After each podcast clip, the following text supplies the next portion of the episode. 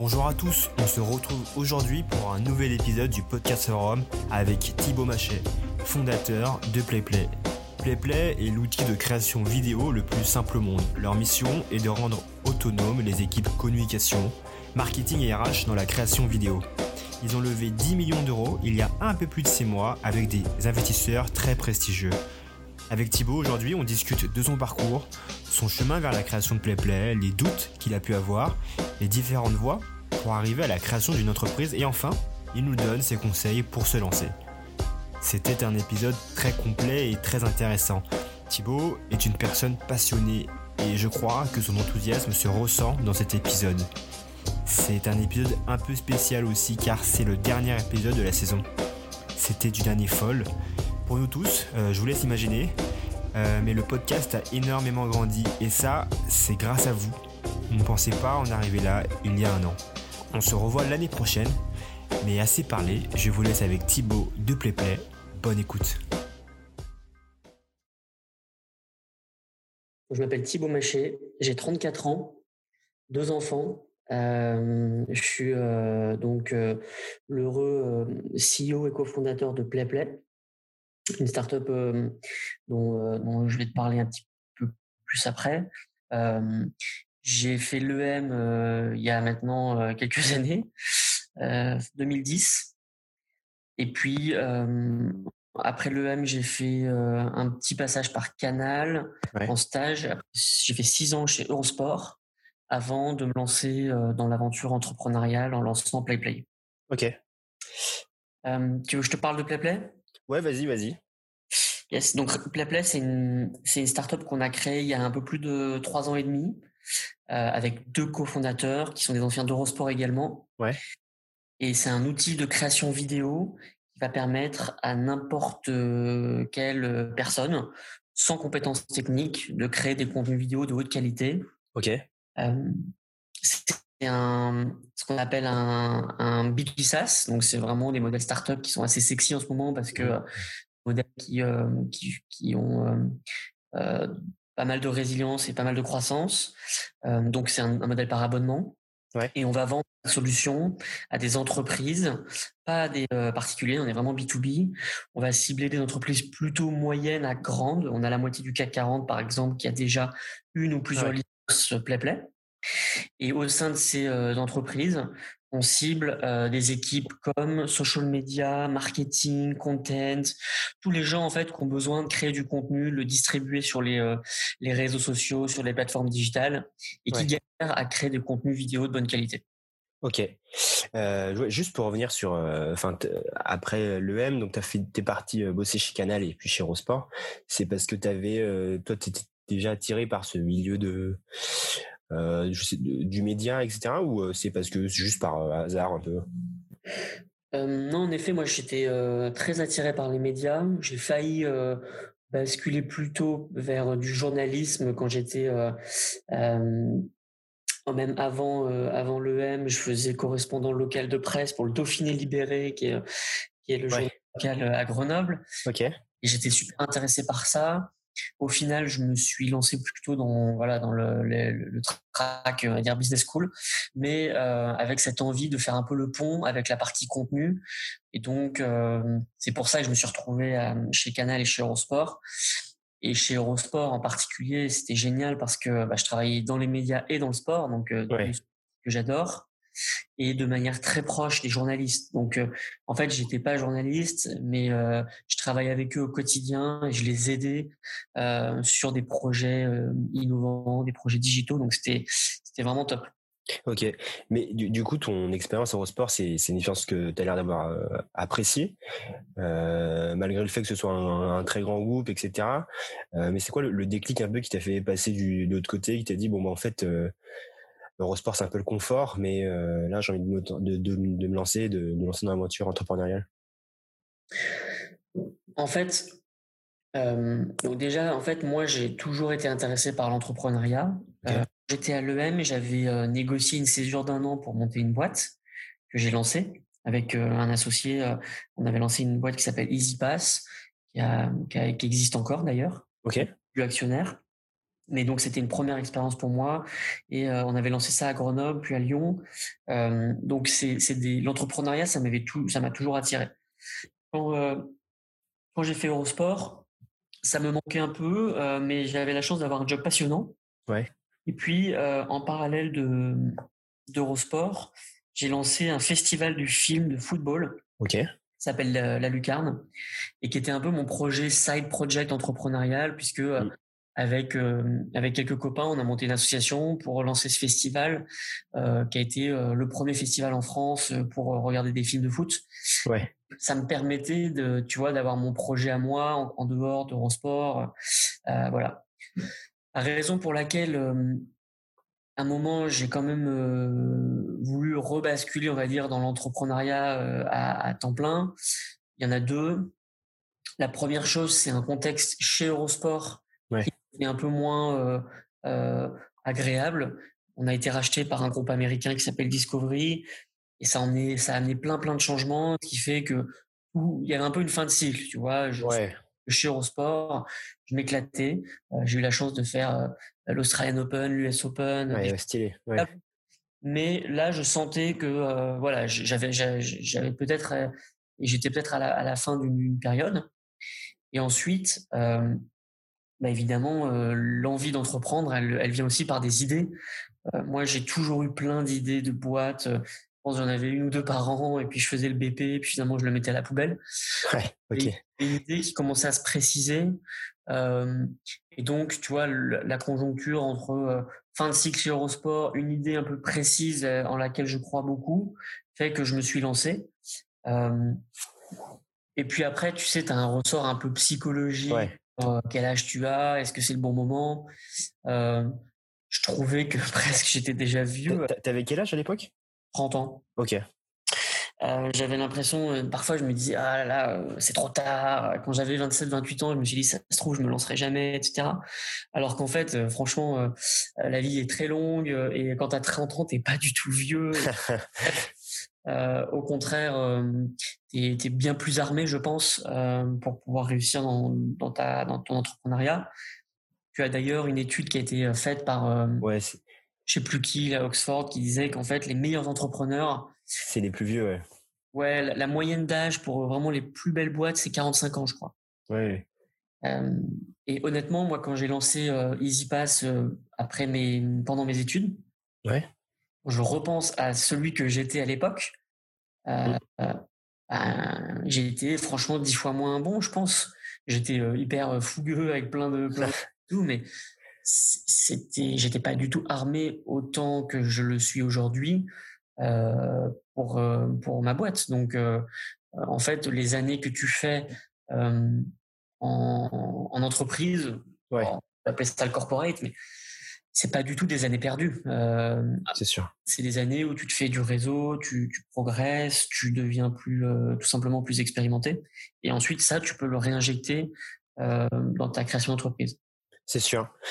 Oui, après, enfin c'est c'est aussi plus euh, safe d'une manière d'une autre pour surtout quand tu viens d'une école de commerce et que tu as peut-être un prêt derrière de faire au moins 3 4 ans tranquillement et tu apprends à, ton rythme, quoi, que de se lancer directement et prendre beaucoup de risques dès le début.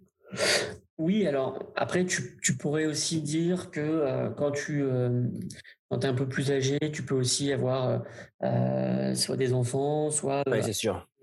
un appart. Donc, tu peux avoir aussi des sortes de contraintes, soit financières, soit un peu psychologiques, qui font que c'est plus difficile de se lancer que quand tu es étudiant. Si tu as la chance de pas avoir d'emprunt ou si tu arrives à peu près à t'en sortir, c'est vrai que lancer une boîte aujourd'hui, ça, ça, peut ne pas coûter cher.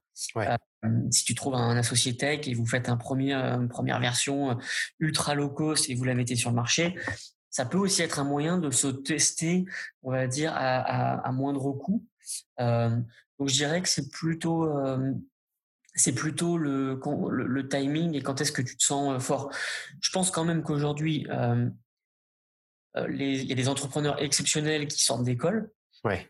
et qui sont beaucoup plus matures que moi je ne l'étais quand, quand j'avais 20 ans.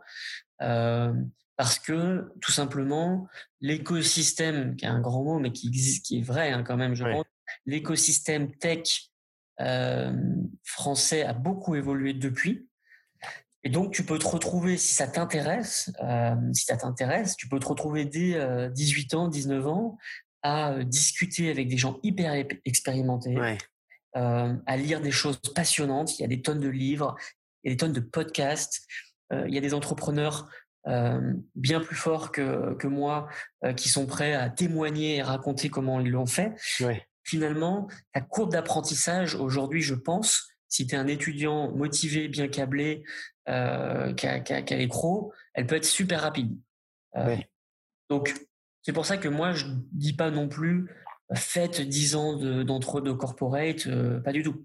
Je dis juste que rien ne remplace quand même l'expérience. Et, l'expérience, elle peut aussi s'acquérir en mode hyper rapide, en 2-3 ans ce que je vois quand même sur les parcours, on va dire, un peu idéaux euh, pour monter, euh, monter une startup, pour moi, il y en a un peu. En, en, as deux. Imaginons que tu ne veuilles pas te lancer tout de suite après l'école. Pour moi, il y a deux tracks intéressants. Le premier, c'est de rejoindre une startup. Mmh, ouais.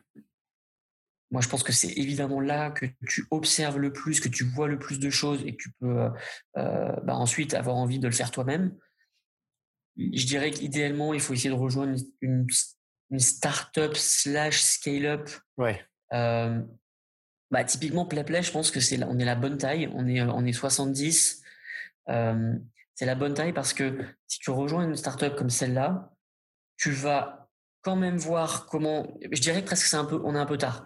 Le mieux, c'est peut-être une start-up où tu as 20-30 personnes. Ok, ouais. Là, ton rôle, euh, va être, euh, je sais pas, euh, jeune diplômé, tu vas être sales ou tu vas être customer success ou euh, product manager, mais tu peux quand même vraiment voir la, la vision globale de la de la boîte. Tu vas être assez proche des founders, du CEO. Tu vas voir comment ils travaillent et tu vas apprendre énormément. Euh, bah, Cyril, qui, qui, que tu connais bien, il a fait un stage chez nous euh, au customer success. Ouais. Euh, assis quasiment à la même table. Et s'il était un peu curieux, ce qu'il était, bah, il pouvait apprendre, je pense, beaucoup de choses sur l'entrepreneuriat en général et pas uniquement en métier. Si tu vas dans une méga euh, scale-up, tu vas chez Doctolib, c'est génial. Tu te mets un super beau logo sur ton CV.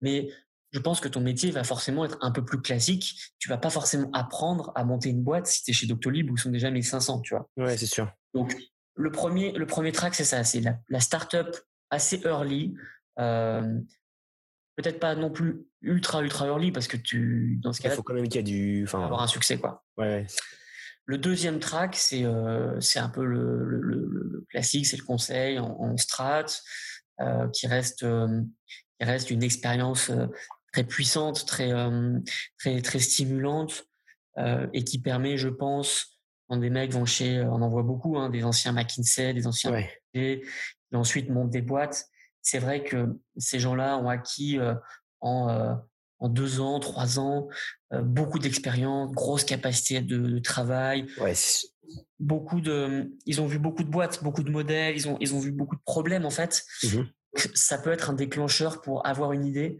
et l'exécuter assez, assez vite. Même si consultant et entrepreneur, c'est très différent. Hein, donc, c'est très, très différent, mais néanmoins, euh, tu peux quand même profiter de l'expérience de, consultant pour être un bon entrepreneur, je pense. Ouais, je, suis d'accord euh, totalement avec toi sur ce que tu dis sur les, startups euh, qui sont, enfin, où il faut rejoindre. J'ai fait les deux expériences. J'étais là où en ce moment, je suis chez Miro et on est, je sais pas, à Paris, on doit être 200, 300. Et j'ai fait une petite startup juste avant à Station F. Et c'est sûr, la courbe d'apprentissage, elle est, elle est énorme dans les deux cas, mais elle n'est pas du tout la même en fait. Là, là, je suis en opération chez Miro je sais faire des opérations, alors qu'avant, bah, je faisais tout et n'importe quoi en fait. Donc, j'apprenais vraiment à monter un peu la boîte dès le début. Et je pense que si on veut monter une boîte, c'est ça aussi qu'on doit rechercher, quoi. Mais je suis d'accord sur les sur les deux tracks. En effet, c'est sûr que il y a un peu deux parcours possibles. Mais tu vois, moi, j'ai fait ni l'un ni l'autre. Donc, il faut il faut aussi euh, il faut pas euh, se mettre la pression. Euh, tu peux aussi euh, euh, passer dans du vraiment du big corpo. tu as, tu, on, on, dit généralement que les meilleurs entrepreneurs ou les meilleurs amènent les, les meilleures idées parce qu'ils ont souffert d'un problème et ouais. du coup ils essaient de le résoudre. Et donc c'est vrai que quand tu es un opérationnel dans une boîte, tu peux souffrir d'un problème. Tu ouais. vois? Ouais.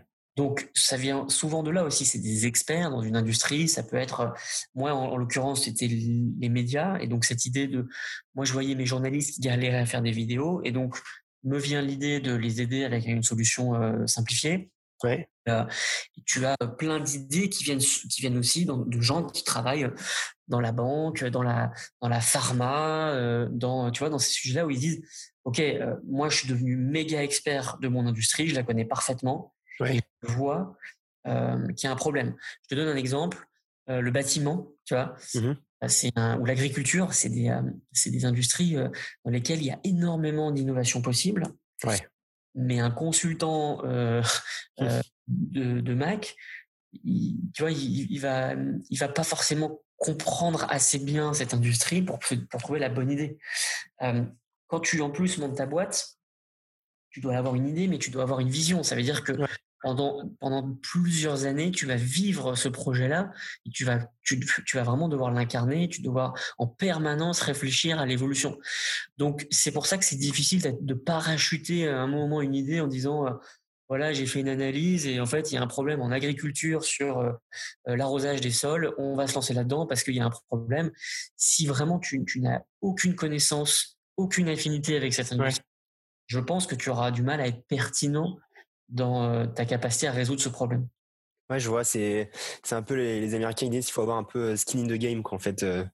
exactement. Et moi, je connais maintenant quelques investisseurs et du coup, euh, bah, j'ai certains investisseurs à, mon board, mais j'en ai, j'ai déjà échangé avec plein et c'est vrai que eux, ils sont aussi c'est aussi un bon track parce que tu vois passer toute la journée des dossiers de start-up, des decks.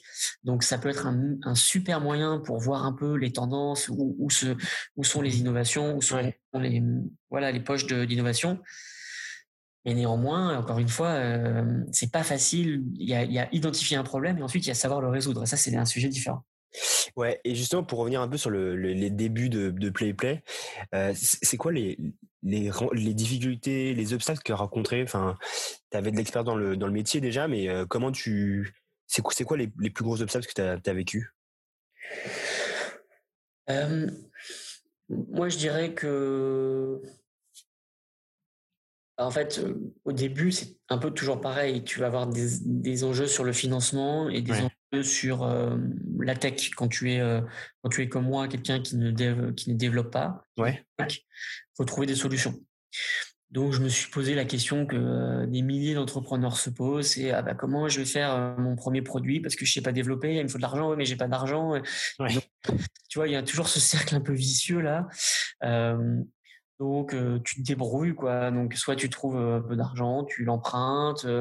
moi en l'occurrence, j'ai eu la chance d'avoir Enfin, quand je suis parti d'Eurosport, euh, euh j'avais quelques économies que j'avais faites chez Eurosport, plus un dossier Google que j'ai gagné qui m'a rapporté un peu d'argent, plus ouais. BPI de 30 000 euros. Donc tu vois, c'est c'est des ben, enfin, c'est des gros montants. À l'époque, ça me paraissait des très gros montants. Maintenant, c'est on, on, est on est plutôt là-dessus, mais ouais. vraiment là-dessus. Mais néanmoins, 30 000 euros au début, ça permet de te financer euh, un premier développement. Je n'avais pas de de cofondateur euh, tech. Ouais. Euh, souvent, on dit que le binôme idéal, c'est tu vois le, le, le, CEO qui est business. Le business et le tech, ouais. ouais. C'est pas toujours le cas. Euh, c'est pas toujours le cas. Donc, j'ai fait euh, ces développements par une agence en qui j'avais extrêmement confiance et qui m'a permis euh, de développer ma première version euh, à, à, faible coût. moi, je leur avais dit, les gars, il y a 10 000 euros, il faut me sortir une première version. Et Et donc, le, le principal problème, c'est ça. Ensuite, euh, si tu veux, la chance qu'on a eue, que j'ai eue, c'est que mon produit, je l'ai mis très très vite entre les mains d'utilisateurs okay. qui m'ont dit euh, on l'achète. Ouais. Et même je l'avais pas encore, je l'avais sur des maquettes limite PowerPoint. Aujourd'hui, ça aurait été sûrement Figma, mais ouais. moi c'était PowerPoint. Et euh, je leur disais, est-ce que ça, ça pourrait vraiment vous intéresser? Et ils m'ont dit euh, oui. Et tu vois, on en revient aussi à la connaissance de son industrie, c'est que j'avais euh, j'avais le réseau pour pouvoir rencontrer des bonnes personnes. Et visiblement, mon idée, elle était bien en phase avec leurs leurs besoins. Ouais. Et donc très vite, en fait, j'ai pu générer un peu des revenus. J'ai signé des premiers clients. Et ensuite, ça, ça, ça, ça s'embraye. Ensuite, si tu veux, l'entrepreneuriat, et au début, et même encore aujourd'hui, c'est une somme permanente de décisions à prendre. Ouais. C'est ça qui est le plus passionnant en fait, c'est que tu te rends compte assez rapidement euh, que tu dois prendre des décisions et que tu es le, es le seul à les prendre, ou en tout cas euh, tu prends avec ton équipe, mais il n'y a pas de, il y a plus de N plus 1, de N plus 2, c'est grisant et qui, quand tu as été dans du corporate, tu es toujours en train de te dire, bon, bah, il y a un PDG tout en haut, puis moi je vais faire ma mission. Mais là, en fait, pas.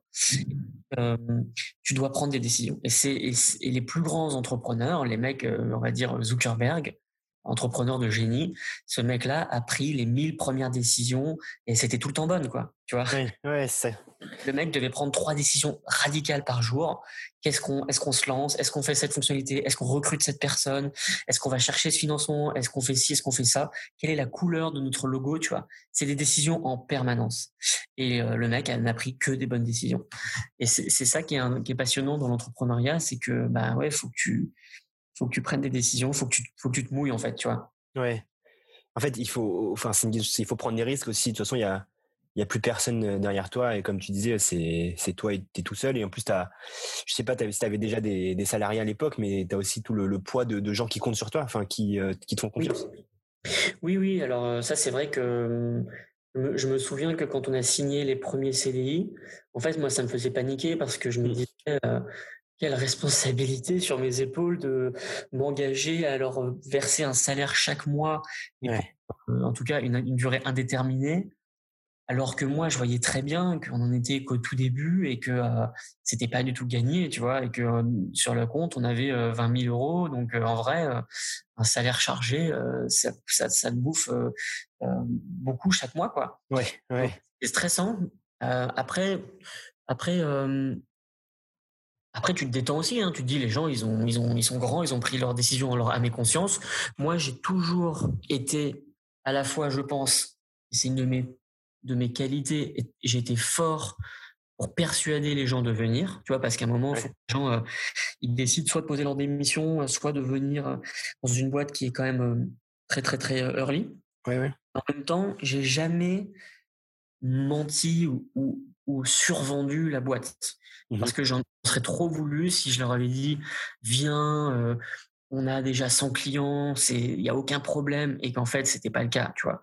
Donc moi je disais aux gens euh, franchement j'y crois beaucoup, il y a du potentiel, on a de la croissance, mais ça reste risqué parce que euh, on est au tout début. Est-ce que ça t'intéresse? Ouais. Mmh. Vas-y. Du coup, là, tu parles de recrutement et en fait, il y a une question que je me pose, c'est, euh, on parle beaucoup de culture euh, dans les boîtes, etc. Et comment toi tu fais pour créer cette culture euh, en partant de zéro En fait, c'est toi, ta vision, tes associés, mais au fur et à mesure du temps, tu, tu, recrutes des gens et tu veux qu'il y ait une culture qui se crée. Et comment tu fais pour créer ça? Oui. En fait, je dirais que tu crées pas vraiment la culture. C'est-à-dire que la culture, elle se crée progressivement euh, au fur et à mesure que tu incorpores des nouvelles personnes. Et c'est vrai que forcément, comme tu es la première personne, c'est toi qui va beaucoup euh, l'influencer.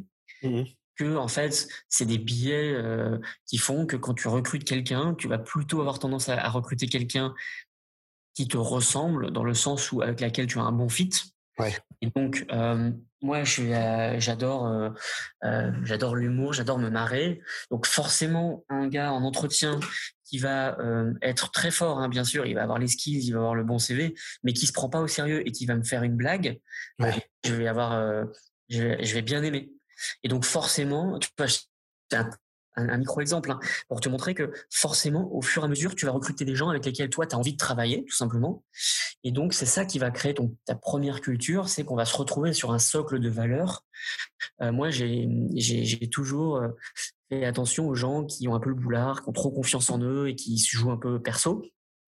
Donc je pense que euh, bah oui, j'avais ce radar-là dans mes entretiens. Donc chez PlayPlay, on a des gens qui sont plutôt humbles et plutôt collectifs. Et donc en fait, ça s'est fait euh, en effet euh, par les par les process de recrutement euh, et par l'addition de ces gens-là. Ensuite, tu ta culture, elle se crée comme ça. Ouais. Quand tu es 5, 10, 15, ta culture, c'est euh, tu vois la bière que tu vas prendre le vendredi, c'est les réunions qu'on fait tous ensemble et c'est un peu l'esprit euh, l'esprit que tu infuses ensemble dans un open space. Ensuite, quand tu es plus nombreux, comme on est aujourd'hui, 70, et là on a l'année prochaine, on, va recruter 70 personnes de plus, donc on, va, on va beaucoup grandir. Là, tu dois un peu la structurer ta culture, donc tu dois essayer de définir un peu plus formellement quelles sont tes valeurs, et tu vas t'assurer aussi que ces valeurs elles vivent et que moi je peux plus faire, tu vois, des blagues ou en tout cas me reposer que là-dessus. Donc, ouais. tu que les 70 personnes euh, elles vivent une expérience assez cohérente, consistante, tu vois, où tu as, ce socle de valeurs qui vit partout, quoi. Euh, et tu peux d'ailleurs avoir un moment des valeurs, des cultures par équipe. Que, euh, je pense que tu, tu le vois peut-être chez Miro, mais mmh quand tu commences à être des centaines, les techs, vont beaucoup être entre eux. Ouais, c'est ça. Ils vont beaucoup être entre eux et ils vont développer un peu leur propre culture, qui vont être des codes euh, culturels, une façon de, une façon de s'habiller, une façon de, de parler, euh, des, tu vois, des, des, références, etc. Je pense que c'est pas grave parce que euh, c'est normal que les sales entre eux, ils passent plus de temps et qu'ils créent un peu leur culture, mais il faut attention à, à conserver toujours quand même la culture play-play aussi au-dessus de tout. Ouais, je vois. justement, par rapport à ça, en fait, je, me demandais, est-ce que dès le début, tu as, été accompagné, aidé? Bon, j'imagine, tu avais ton board et tes investisseurs qui t'ont plus expérimenté, qui ont pu t'accompagner, mais au-delà de ça, est-ce qu'il y avait des, gens qui t'ont pu te, donner des conseils quand tu t'es lancé, même aujourd'hui? Enfin, c'était encore des gens qui t'aident?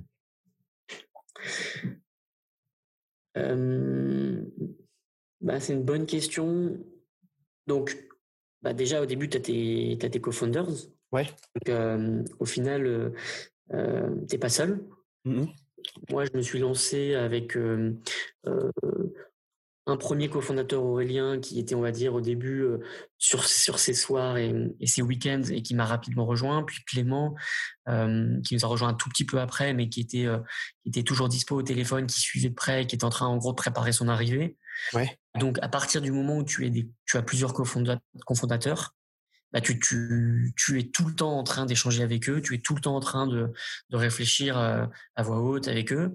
Et puis les premiers employés aussi, euh, en tout cas ceux qui ont envie, ceux qui, qui, peuvent t'aider, ben, tu les inclus. et puis aussi, en effet, moi, je m'étais entouré de, de, gens autour de moi dans mon réseau, euh, euh, soit des potes, des anciens d'Eurosport, ceux qui peuvent à un moment t'aider. Euh, il faut bien sûr les solliciter. Ma femme aussi, ça reste payé numéro un. c'est une, c'est une M d'ailleurs. On s'est rencontrés là-bas et c'était celle avec qui je discutais tous les soirs de ce qui s'était passé, qui me conseillait. Donc ouais, il faut il faut il faut maximiser ça. Je me souviens que euh, au tout tout début de PlayPlay, j'avais construit une sorte de board d'advisor, mais vraiment euh, très informel, où j'avais pris quatre cinq personnes de mon réseau qui sont que je trouvais euh, brillants, brillantes, et je leur je les invitais à boire des bières et je leur disais bah voilà. je me pose des questions là-dessus. Est-ce que quelqu'un connaîtrait, s'y connaît là-dessus? Et puis on en discutait en fait, tu vois. Ouais. Et c'est vrai que moi, j'ai toujours euh, vu l'entrepreneuriat comme quelque chose de collectif, même si moi, je suis à la tête de, l'entreprise et que forcément, je dois prendre beaucoup de décisions. j'aime bien pouvoir les, j'aime bien pouvoir faire ça de manière euh, collective. Et bien sûr, après, à partir du moment où tu lèves des fonds, tu as aussi des investisseurs professionnels qui rentrent. Alors, parfois, c'est euh, parfois c'est pas des investisseurs professionnels, parfois c'est des business angels, etc. Moi, j'ai eu tout de suite des investisseurs professionnels, et ça a été un changement important dans la boîte parce que euh, oui, c'est des advisors euh, dont c'est le métier, qui ont un track souvent exceptionnel, qui ont mis des boîtes en bourse et qui du coup, chaque fois qu'ils te parlent, tu progresses de 5%. Quoi. Ouais. donc là, il y a eu vraiment une, un avant et un après, c'est sûr, la levée de fonds. Ok, et justement, c'est marrant parce que tu, tu parlais de, ta femme. C'est comment l'équilibre un peu vie perso, vie pro quand aujourd'hui, par rapport à si tu fais la comparaison d'Aerosport il y a avant et maintenant quand tu es CEO de PlayPlay, euh, euh, est-ce que c'est c'est pas hyper prenant? J'ai lu des, enfin, on peut voir des choses où, euh, en effet, quand tu es patron d'une boîte, et bah en fait, tu es pris par tout ça et tu n'arrives pas à t'en sortir. Est-ce que toi, tu t'es mis une règle des choses? Ah si, c'est sûr que c'est une aventure qui est extrêmement prenante. moi, je connais pas un seul entrepreneur qui, qui me dira le contraire. Donc oui, parfois, c'est des sujets de conversation qu'on a ensemble. Et, et elle me dit que peut-être je suis, ouais, voilà, que c'est, faut que je lève un peu le pied. Je dirais que tu as deux trucs en fait. Tu as le, le nombre d'heures que tu fais. Mmh Là, il est important, mais honnêtement, n'importe quel avocat d'affaires, boss, beaucoup plus que moi. N'importe quel consultant chez, chez McKinsey fait beaucoup plus d'heures que moi, c'est sûr. Moi, en plus, j'ai deux enfants et c'est clair que c'est une règle que je me suis faite, c'est que je veux surtout pas sacrifier ma vie de famille au nom de ma start-up. D'une part parce que ce serait bien trop arrogant de penser que ma startup elle est tellement euh, bien que ouais, c'est euh, tu vois euh, ma vie de famille. Et en plus j'ai pas envie tout simplement j'ai juste envie de passer du temps avec eux. Donc ça ça me permet déjà d'avoir un bon équilibre parce que tu vois chez PlayPlay je suis souvent celui qui parle le plus tôt parce que moi j'ai envie de rentrer et j'ai envie de voir mes enfants et j'ai envie de voir j'ai envie de voir Anne donc ça ça me permet déjà d'avoir tu vois une, de me préserver je travaille quasiment jamais euh, le week-end. Souvent, je retravaille un peu le soir, mais je travaille quasiment jamais le week-end. Ouais.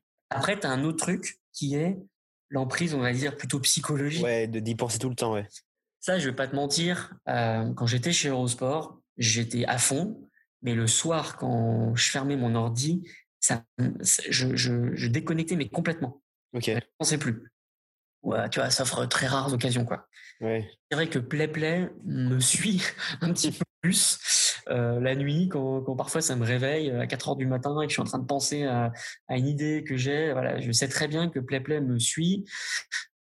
Euh, je sais aussi que forcément, euh, il y a tellement de, comme je te disais, de décisions et de sujets en cours que ton cerveau il est un peu tout le temps en train de turbiner là-dessus. Ouais. Donc ça, ça peut être un problème parfois parce que tu vas il faut savoir euh, essayer de, faut essayer de déconnecter quoi.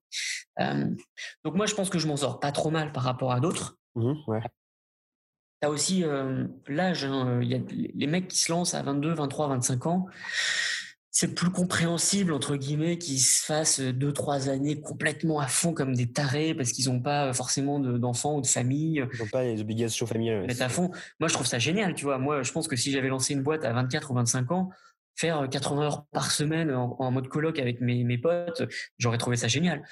Mais euh, mais c'est pas mon, c'est plus mon mon style de vie et donc euh, je, je fais attention à ça. Ok, c'est c'est super intéressant, surtout, enfin, c'est, je pense que le, en tout cas notre génération, en tout cas, euh, moi, c'est quelque chose que je regarde de plus en plus, c'est de un peu le rapport vie perso, vie pro, c'est super important de pouvoir mettre une limite à ça. pour revenir sur des questions un peu plus classiques et pour bientôt terminer le, le, podcast, si demain, enfin si aujourd'hui même un étudiant qui écoute ce podcast veut monter sa boîte, toi tu lui conseillerais quoi en priorité? Qu'est-ce qu'il faut qu'il fasse? À quoi il faut qu'il pense? Ouais. Je dirais que en fait, il faut, il faut, il faut réfléchir à son idée et il faut bien beaucoup, extrêmement la challenger. Parce que quand tu es lancé dans une boîte, tu es potentiellement lancé pour toute ta vie, ou euh, au moins pour, euh, on va dire, un cycle de 3, 4, 5 ans. Donc c'est un peu dommage si ton idée elle est bancale. Ouais. et ensuite, tu vas y mettre tous tes efforts. Il y a donc ça ne veut pas dire qu'il faut essayer de construire euh, un modèle implacable où tu es certain que ça va cartonner, c'est impossible. Ouais. Il faut simplement essayer de se challenger suffisamment pour se dire euh, oui, on peut générer des revenus là-dessus. Il y a un truc tout bête, hein, mais si tu veux euh, notamment faire une start-up, donc ça veut dire essayer de lever des fonds, faire une grosse boîte, il faut que ton marché soit important. Ouais. Il faut y réfléchir. Et c'est pas parce que ton idée est bonne dans le sens où elle résout un problème, et c'est suffisant pour monter une boîte. Ça, c'est, je pense, une, erreur assez majeure de beaucoup d'entrepreneurs, c'est de se dire, euh, voilà, euh, euh, il y a un problème avec ça, il faut qu'on arrive à le résoudre et j'ai cette idée. Certes, mais est-ce que les gens seront prêts à payer pour ça? Ouais. Et, et combien, et combien d'argent ils vont pouvoir mettre là-dedans? Parce que tu as quand même énormément de projets qui sont sur le principe pas du tout des mauvaises idées, tu vois. Sur le principe, euh, euh, oui, euh, c'est pas bête. Mmh, ouais. mais ça reste des nice to have, ça reste des petits pains qu'on va résoudre, et donc, en fait, il n'y a jamais personne qui paye. Donc au bout d'un moment, bah, tu te retrouves à avoir fait un, un produit et puis personne ça, personne personne l'achète. Donc ça, c'est super important. Et pour, pour faire ça, il faut faire une étude de marché, mais une étude, une vraie étude un peu vénère, et surtout parler à des gens, parler à des cibles et leur demander s'ils sont prêts à payer. Moi, c'est vrai que ça a été la vraie force de PlayPlay, c'est que j'avais, euh, je te dis, j'avais des slides et les gens me disaient, OK, je mets de l'argent. Et là, je leur disais, mais tu mets combien? Si je te le vends 1000 euros par mois, tu le prends Non, c'est cher. Et si je le mets à 800 euros par mois, tu le prends 800 euros, c'est possible, tu vois. C'était pas en mode, euh, fais-le, puis on verra si on a du budget. Ouais, je vois. Donc, il euh, faut bien se challenger sur son idée et se, se demander s'il y a un modèle. Il y a énormément de sujets euh, B2C qui sont compliqués, on va pas se mentir. Mmh J'ai B2C qui se monétisent par exemple par de la publicité. Euh, on sait tous que c'est super dur. C'est lancer des plateformes réseaux sociaux, ça veut dire qu'il faut des millions d'utilisateurs avant de générer un euro de revenu. Il faut le savoir, tu vois. Ouais. Donc, tu peux avoir une idée géniale de réseau social pour je ne sais quelle cible. N'oublie pas qu'il te faudra des millions de personnes. Donc ça, c'est le premier point. Ensuite, je dirais que les, les gens avec, les, avec lesquels tu vas le faire, ça c'est crucial. Hein. S'assurer que le fit est bon et que tu es prêt à passer tes, tes, tes, trois ou quatre prochaines années avec tes fondateurs, ça c'est méga important. Ouais. Je crois que je vais pas t'inventer le chiffre, tu vois, mais tu as une grande partie des échecs en startup qui sont liés à ça. Euh, on s'est pas mis d'accord sur le capital, on s'est pas mis d'accord sur la vision, on s'est pas mis d'accord sur les responsabilités. Juste, s'il y en a un qui veut faire une, une, une, une, agence et l'autre il veut faire une startup de taille mondiale, ça va pas le faire en fait. Ouais, il y a un problème. Ouais. Donc, faut s'assurer quand même qu'on est, on est ok. Euh, et une fois que tu as le, la première équipe, les premiers founders et une bonne idée, après, faut, faut y aller, faut foncer, il faut rien lâcher, quoi. Ok, c'est intéressant comme, euh, comme tu dis ça, c'est que vraiment PlayPlay, c'est en fait, c'est as vendu l'idée, tu as, vendu le, produit avant même qu'il soit construit en fait. Et euh, c'est comme ça que tu as, réussi à comprendre le besoin de l'utilisateur. Enfin, tu l'avais déjà le besoin parce que tu, le, tu le, comprenais, mais tu t'as validé ce, besoin en disant bah ok ils sont prêts à mettre de l'argent sur la table donc euh, donc ça va ça va enfin ça il y a une traction quelque part et oui. c'est que il y a quelque chose quoi. Il y a, un, il y, a une, phrase qui dit que si tu euh, livres un produit dont tu es fier, c'est que tu l'as livré trop tard. Donc c'est vrai que nous, euh, la première version, elle était vraiment euh, limite, ouais, elle était dégueu quoi. C'était pas beau, mais on va dire que c'était le tout premier truc et au moins ça permettait de, le montrer à des gens. tu as un entrepreneur là, je crois, d'une startup qui s'appelle Paper.Nest. on est allé faire quasiment du porte à porte et on est allé demander aux gens si ça les intéressait celui qui se réfugie derrière euh, mon idée est bonne et j'ai un peu euh, la flemme d'aller en parler à des gens ou la confronter à mon marché. Et ça, c'est souvent un biais hein, parce qu'on est un peu, euh, on est un peu timide ou on est tellement convaincu ou on a peur de se prendre un mur en fait. Donc du coup, on le fait pas. Ouais. Si tu fais un produit pour des responsables financiers, va voir 10 responsables financiers et si te 8 te disent ça m'intéresse pas, c'est qu'il y a un problème, ouais. Parce que sinon, tu peux aussi t'auto-persuader en disant oui, mais ils comprennent pas. Bah, c'est possible, hein, c'est aussi possible, mais à mon avis, il faut, faut bien te challenger. Quoi. Et justement, sur, l'idée, là, rapidement, parfois on va, on va attendre, ça revient assez souvent, on va dire ouais, j'ai une idée, mais on se rend compte que ça existe déjà, et ça peut un peu effrayer les gens de se lancer dans quelque chose qui existe déjà. J'imagine que PlayPlay, quand tu le lances, il y avait déjà des acteurs sur le marché, mais toi, tu le sais qu'il y a des acteurs sur le marché, mais tu dis, nous, on va faire quelque chose de meilleur, c'est ça? Alors ça, c'est une très bonne question. Euh, il s'avère que moi, euh, si tu veux, je me suis accroché à mon idée en la pensant pour des utilisateurs que je connaissais, à qui j'en ai parlé. Mmh Et en réalité, si j'avais fait plutôt une approche, euh, tu vois, top-down, du genre, je fais une recherche sur Google, j'en aurais trouvé 50 en fait des, solutions de création vidéo simplifiées. Il y en a, il y en a peut-être 100 aujourd'hui. Néanmoins, donc, si tu veux, j'ai fait une petite analyse, j'ai recherché, j'ai vu qu'il y avait des trucs, mais moi, quand je parlais à des utilisateurs, eux, ils me disaient, on a un problème. Donc, ça voulait dire que, que ces solutions-là n'avaient pas fait le taf. Ouais. Donc, c'est vrai que si tu, tu dois faire ton analyse concurrentielle, mais tu vas toujours trouver des concurrents. Parce que s'il n'y a pas de concurrence, c'est c'est ce qu'on dit aussi, il n'y a peut-être pas de marché, tu vois. Donc, tu vas trouver des concurrents. Après, tu dois essayer de comprendre si d'une part, ils, ont, ils sont devenus énormes, et si en gros, ils sont en train de prendre le marché, ben là, tu es peut-être trop tard. Ouais. Est-ce que tu peux euh, te faire une place parce que le marché est tellement grand que toi, tu vas trouver une niche, un vertical, et tu vas dire, prenons l'exemple de Doctolib, bah, tu vois, il y a des mecs qui sont lancés en faisant le Doctolib pour euh, les kinés, tu vois, je sais.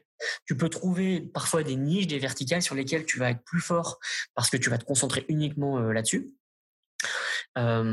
Tu peux aussi trouver des solutions, euh, c'est ce, qui, ce qui a beaucoup marché, ce qui marche encore, des solutions et des bonnes idées à l'étranger qui ne sont pas encore arrivées en Europe. Ouais. Énormément de fondateurs, ils se sont pas compliqués la vie, ils ont pris la liste des 100 meilleures startups aux US, puis se sont dit tiens ça c'est pas très bien adressé en France, ok on le fait. la concurrence, ça peut être un moyen de s'inspirer en fait. Euh, c'est ce qu'il faut éviter, c'est d'avoir un marché ultra concurrentiel euh, déjà, on va dire en France si tu veux te lancer en France, avec une solution qui est en train de dévorer tout le monde, qui est excellente, qui a levé 100 millions. Bon, voilà, c'est sûr qu'il faut éviter. c'est un peu tard, ouais. mais mais, euh, mais si, si, tu si tu t'abrites toujours derrière ah mais il y a trop de concurrents, je peux pas y aller, c'est ça ça marche pas. Donc je pense qu'il faut trouver il faut trouver une idée sur laquelle, si possible, la concurrence n'a pas été exceptionnelle. Ouais. Honnêtement, nous des, des solutions de création de vidéo, on en a trouvé plein. On pense sincèrement que notre produit est meilleur, ou en tout cas sans dire qu'il est forcément le meilleur. On pense que sur notre segment de marché, sur les grosses boîtes euh, et sur nos utilisateurs, on a une proposition de valeur qui est très forte. Ouais. Et donc, ça suffit. Ok.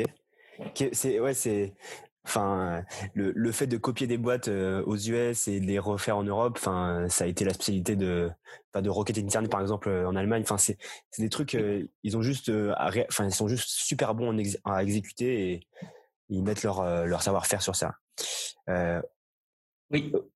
Ok. Alors, je pense qu'après, ouais, non, mais ça devient un peu de, de, plus en plus dur dans le sens où euh, forcément on est dans une industrie mondiale et donc tu vois les les, les, barrières géographiques elles sont en train de, de ouais. quand même elles sont plus dures mais mais néanmoins tu, tu, tu, as encore énormément de place à l'innovation et et encore une fois je pense que il s'agit pas forcément de faire un copier-coller, il s'agit de faire des analogies. Et ouais. euh, où tu vois, c'est comme la moitié des, des, startups disent on va faire le Airbnb 2, on va faire le Netflix 2. C'est aussi s'inspirer de modèles, pas forcément de copier, mais de dire ok, donc ce qui est intéressant, c'est que les gens aujourd'hui ils veulent consommer euh, ce genre de contenu en ligne. Est-ce que moi je peux pas le faire, mais sur une autre verticale, par exemple? Ouais, je vois. Ouais, c'est ouais, c'est un peu comme quand on dit je vais faire le Uber de quelque chose ou des choses comme ça. Oui. Ok, bah, super. Bon, on va, on va terminer. Ça fait 45 minutes à peu près. Juste pour terminer, c'est quoi la suite pour PlayPlay et qu'est-ce que nous on pourrait, qu'est-ce que moi je pourrais te souhaiter un peu pour la suite, voilà.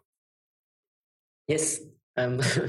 bah écoute, nous on a, on a la chance d'avoir une aventure qui est pour l'instant hyper dynamique, hyper positive. Donc on veut continuer, on va être ambitieux et agressif dans les dans les prochaines années. Donc le, le, la chose qu'on peut souhaiter à PlayPlay, c'est de continuer à avoir autant de croissance euh, et de et de et d'aller équiper des milliers d'entreprises et des dizaines de milliers d'utilisateurs avec notre solution. C'est ce qu'on va essayer de faire dans les prochaines années. Ok. Et euh, si, si là des étudiants, si des gens qui écoutent ce podcast euh, ont envie de rejoindre l'aventure PlayPlay, je les on les renvoie sur le site où il y a une page, une page sur Welcome to Jungle, un truc comme ça, je pense. Oui, exactement. Et on a pas mal de, de M en stage ou même désormais en, en CDI. honnêtement, je, je vous invite vraiment à, à nous rejoindre si ça vous intéresse parce que je crois euh, que les gens sont très heureux chez nous. Euh, on, a un cadre hyper positif. Alors Cyril aurait pu en. Je confirme. C'est ce que, enfin Cyril en tout cas en parlait souvent et, et euh, ça avait l'air de, enfin ça a l'air de beaucoup de bien, enfin de, de, bien travailler, de bien vivre surtout. Exactement, et je pense que tu vois, tu as pas mal de startups qui utilisent les stagiaires un peu comme de la chair à canon. Euh, nous, on est quand même je pense vraiment dans un dans un super équilibre. On va donner des responsabilités et on va on va demander aux stagiaires d'avoir de l'impact. Néanmoins, c'est qu'ils sont jeunes, ils n'ont pas forcément beaucoup d'expérience. Notre métier, c'est aussi de vous former, de vous aider euh, euh, et pas de vous dire ok tu fais ci et es tout seul dans ton coin. Euh, et par ailleurs, on recrute. Donc c'est vrai que ça, c'est s'il y a un conseil que je peux donner aux, euh, aux étudiants quand ils font des stages, c'est de toujours s'intéresser euh, aux possibilités euh, euh d'embauche. Ouais. c'est vrai que euh, euh, quand tu es en stage de fin d'études, première question que tu dois poser à l'entreprise, c'est est-ce qu'il y aura des embauches à la clé? Si je suis bon, hein, c'est pas automatique. chaque fois qu'on a des bons stagiaires aujourd'hui, on a pu leur proposer un CDI derrière. C'est quand même pas neutre. C'est puis c'est très cool, surtout dans cette période un peu compliquée. C'était Thibaut Machet, fondateur de PlayPlay pour le podcast forum. Merci de votre écoute. Et avant de terminer, on aimerait quand même remercier nos sponsors Mazar et Procter Gamble, sans qui tout cela ne serait pas possible. Comme euh, je disais au début de l'épisode, euh, c'est le dernier épisode de la saison. C'était vraiment une année folle. On est très heureux d'avoir pu faire ça avec vous. C'est aussi pour vous dire que l'année prochaine, ce ne sera plus, je ne serai plus là, ce ne sera plus certainement plus ma voix qui euh, vous parlera, mais d'autres personnes. C'était une aventure folle et j'espère vous revoir bientôt. Et avant de terminer, euh, j'aimerais remercier personnellement toutes les personnes qui ont aidé de près ou de loin à, faire vivre ce podcast. Euh, je vais en citer très rapidement Philo, euh, Cyril, Agathe, Lucas, euh, Philou et j'en oublie plein d'autres. mais merci à vous tous de nous avoir aidés à construire ce podcast et ce merveilleux projet. Comme je disais, l'année prochaine, ce sera plus moi, ce sera certainement Emma et Mathilde. On leur souhaite beaucoup de courage et euh, beaucoup de réussite euh, pour faire vivre ce beau podcast. Et pour le reste, on se retrouve sur tous les réseaux sociaux de Forum M Instagram, Facebook, LinkedIn. Allez, ciao